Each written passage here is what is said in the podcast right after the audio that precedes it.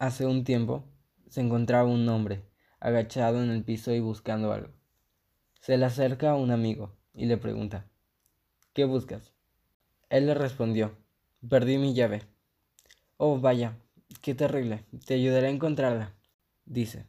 Se arrodilló y luego preguntó, ¿y dónde la perdiste? En mi casa, le respondió. Entonces, ¿por qué la buscas aquí afuera? Porque aquí hay más luz. Aunque parezca cómico, eso es lo que hacemos con nuestras vidas. Creemos que todo lo que hay que buscar está ahí afuera, a la luz, donde es fácil encontrarlo, cuando las únicas respuestas están en nuestro propio interior, y no afuera, donde jamás las hallarán. El día de hoy hablaremos sobre expectativas de vida con la psicóloga Liliana Vázquez Roa, mexicana y representante de International Coaching Technologies, una de las firmas más reconocidas en toda Latinoamérica. Eh, buenos días, Liliana. ¿Qué tal, Dan? ¿Cómo estás? Muchas gracias por la invitación. Me encanta hablar de este tema. Claro, muchas gracias por asistir a este episodio. Y bueno, vamos a hablar sobre las expectativas de vida. Entonces, quería preguntarte, ¿qué sabes tú al respecto de este tema? Pues sobre las expectativas de vida, me parece que la primera pregunta es si las personas saben qué quieren de sus vidas. Hay muchas personas que sí tienen una claridad de a dónde dirigir su vida, pero hay millones de personas que no saben cuál es su propósito en la vida, que no tienen misión de vida. Sobre todo le ocurre a la población joven, se está dando mucho en todo el mundo, pero sobre todo en los países de América Latina, que la juventud no tiene una misión, no tiene un propósito de vida. Y esto a la vez está generando pues que aumente la tasa de suicidios, dado que la gente no encuentra como un propósito para estar aquí. Entran en depresión, eh, no le encuentran sentido a seguir viviendo y buscan quitarse la vida.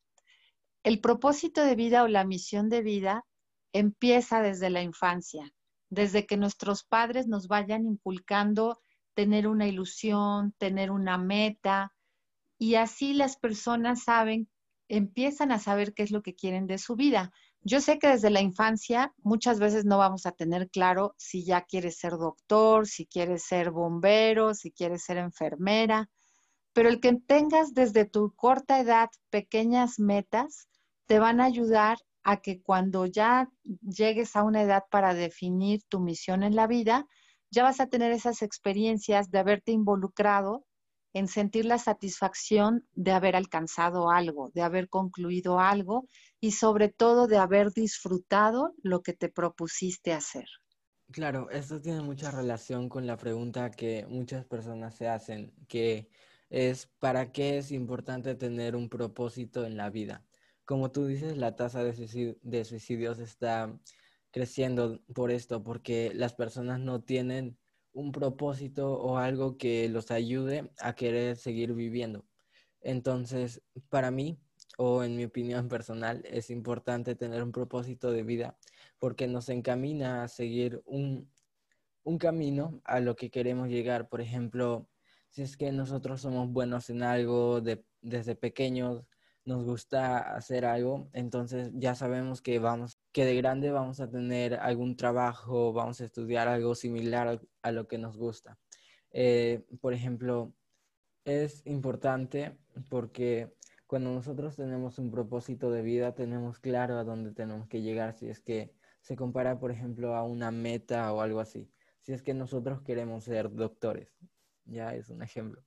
Entonces, lo que vamos a hacer es estudiar desde muy pequeños para, para llegar a lo que queremos ser. Y si es que no llegamos a eso, de todas maneras vamos a seguir intentándolo. Porque es lo que nosotros creemos nuestro propósito. Es algo que nos gusta y nosotros viviríamos para hacer eso. Otra pregunta que las personas se hacen es, ¿dónde te ves de aquí a cinco años? Esto es también muy importante porque es un ejercicio donde puedes encontrarte a ti mismo, puedes saber por ejemplo, de aquí a cinco años, ¿dónde vas a estudiar? ¿Dónde vas a estar? Si vas a seguir en el mismo país, en el mismo trabajo, la misma escuela o, cualquier cosa. Si es que queremos mejorar cada día, eh, o si es que cada año queremos algo mejor para nuestro trabajo o simplemente nuestra vida personal.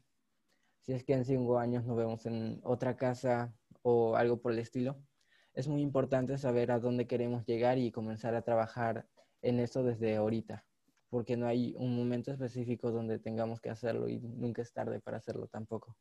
Oye, Dan, es muy importante esto que dices porque nunca es tarde para hacerlo. Y también siempre podemos estar cambiando de proyecto. Lo importante es que estés haciendo tu misión, que estés haciendo lo que te hace feliz. Y bueno, ¿cómo se construye una misión de vida? Yo quisiera decirle a todas las personas que nos están escuchando que en realidad desde, desde el primer día que pisamos este mundo ya venimos con una misión y que quizá la misión de la misión es descubrir a qué venimos. Y venimos a ser personas plenas, a ser personas felices, pero cada quien desde su personalidad, cada quien desde sus gustos, cada quien desde sus intereses. Decíamos hace un momento que a veces las personas no saben cuál es su misión y tienen que descubrirla. ¿Cómo se descubre esta misión? Se puede hacer de distintas maneras. Una es que desde que somos pequeños, tener siempre una meta y la satisfacción de alcanzar esa meta, de alcanzar ese propósito, nos ayuda como a ir teniendo pequeñas misiones que nos van a preparar para que nuestra madurez y en la vida adulta tengamos muy claro a qué nos queremos dedicar con pasión, qué queremos hacer de manera talentosa.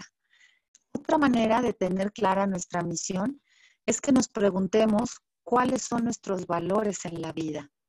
Los valores en la vida son con los que fuimos educados desde nuestra infancia. Por ejemplo, ¿qué es importante en mi familia y hoy en día qué es importante para mi persona?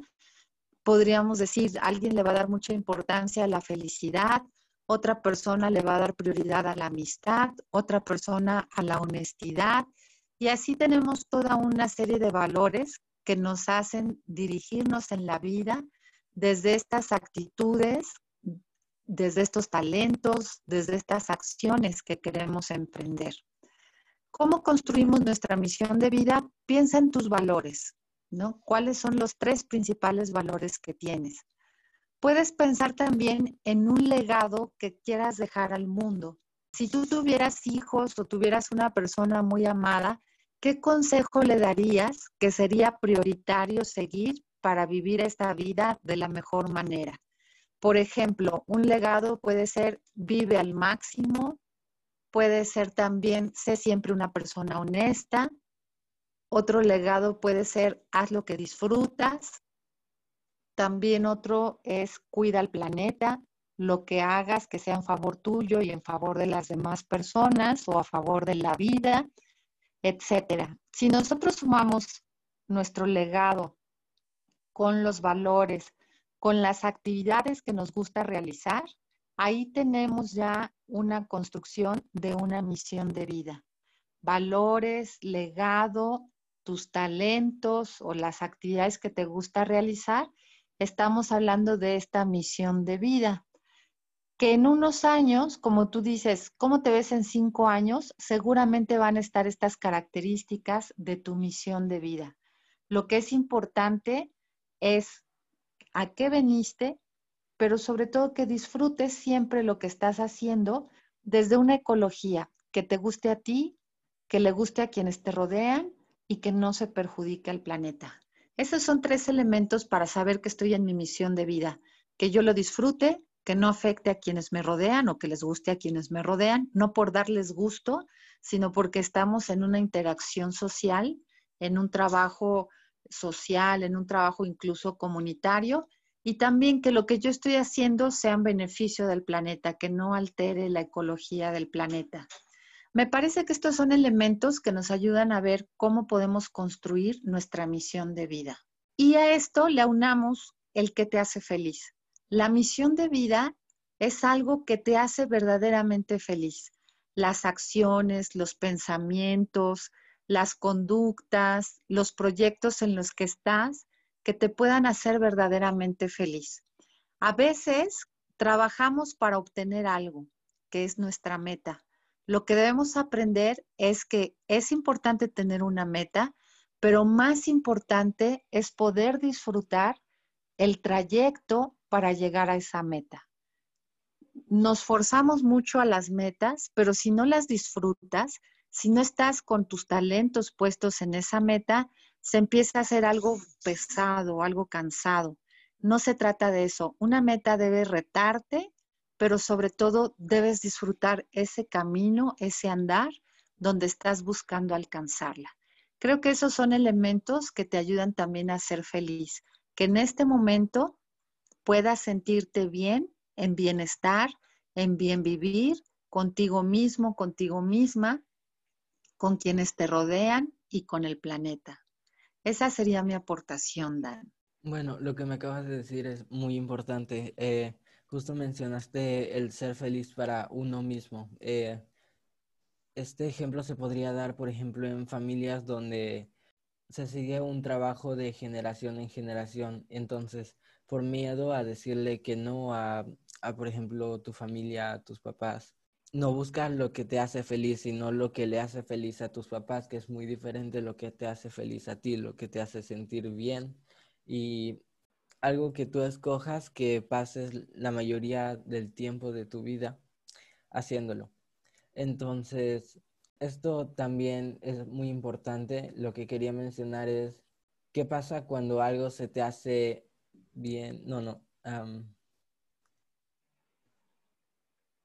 ¿Qué pasa con las, con las personas que creen que algo se les hace bien? Por ejemplo, si es que alguien es rápido leyendo, le gustan los deportes o es bueno con la tecnología o cosas por el estilo esto que se te hace bien hacer no necesariamente tiene que ser tu misión de vida. Si es que a mí me gusta, me gusta la música. Se me dificulta mucho, pero me gusta mucho aprenderlo, me hace feliz. Entonces yo soy bueno en informática. Eh, me gusta la no me gusta mucho la tecnología, pero es algo que mis papás... El punto al que quiero llegar es que no necesariamente creían que yo podría estudiar porque es una carrera rentable y que me daría dinero. Entonces, lo que se te hace fácil hacer es necesariamente lo que te gusta o lo que tú quieres llegar a hacer, porque es algo, es algo contradictorio que, que se te haga fácil hacerlo y te guste. Sería un, ah, no sé, a ver, Sí, si quieres di eso y yo entro para decir que sí, que parece contradictorio, pero se suma para encontrar tu misión de vida. A ver. Mm.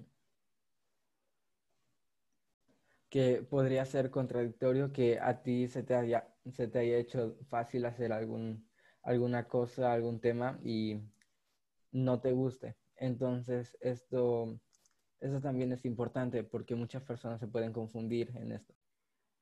Dan, estoy de acuerdo contigo. Creo que debemos agregarle la parte de reto.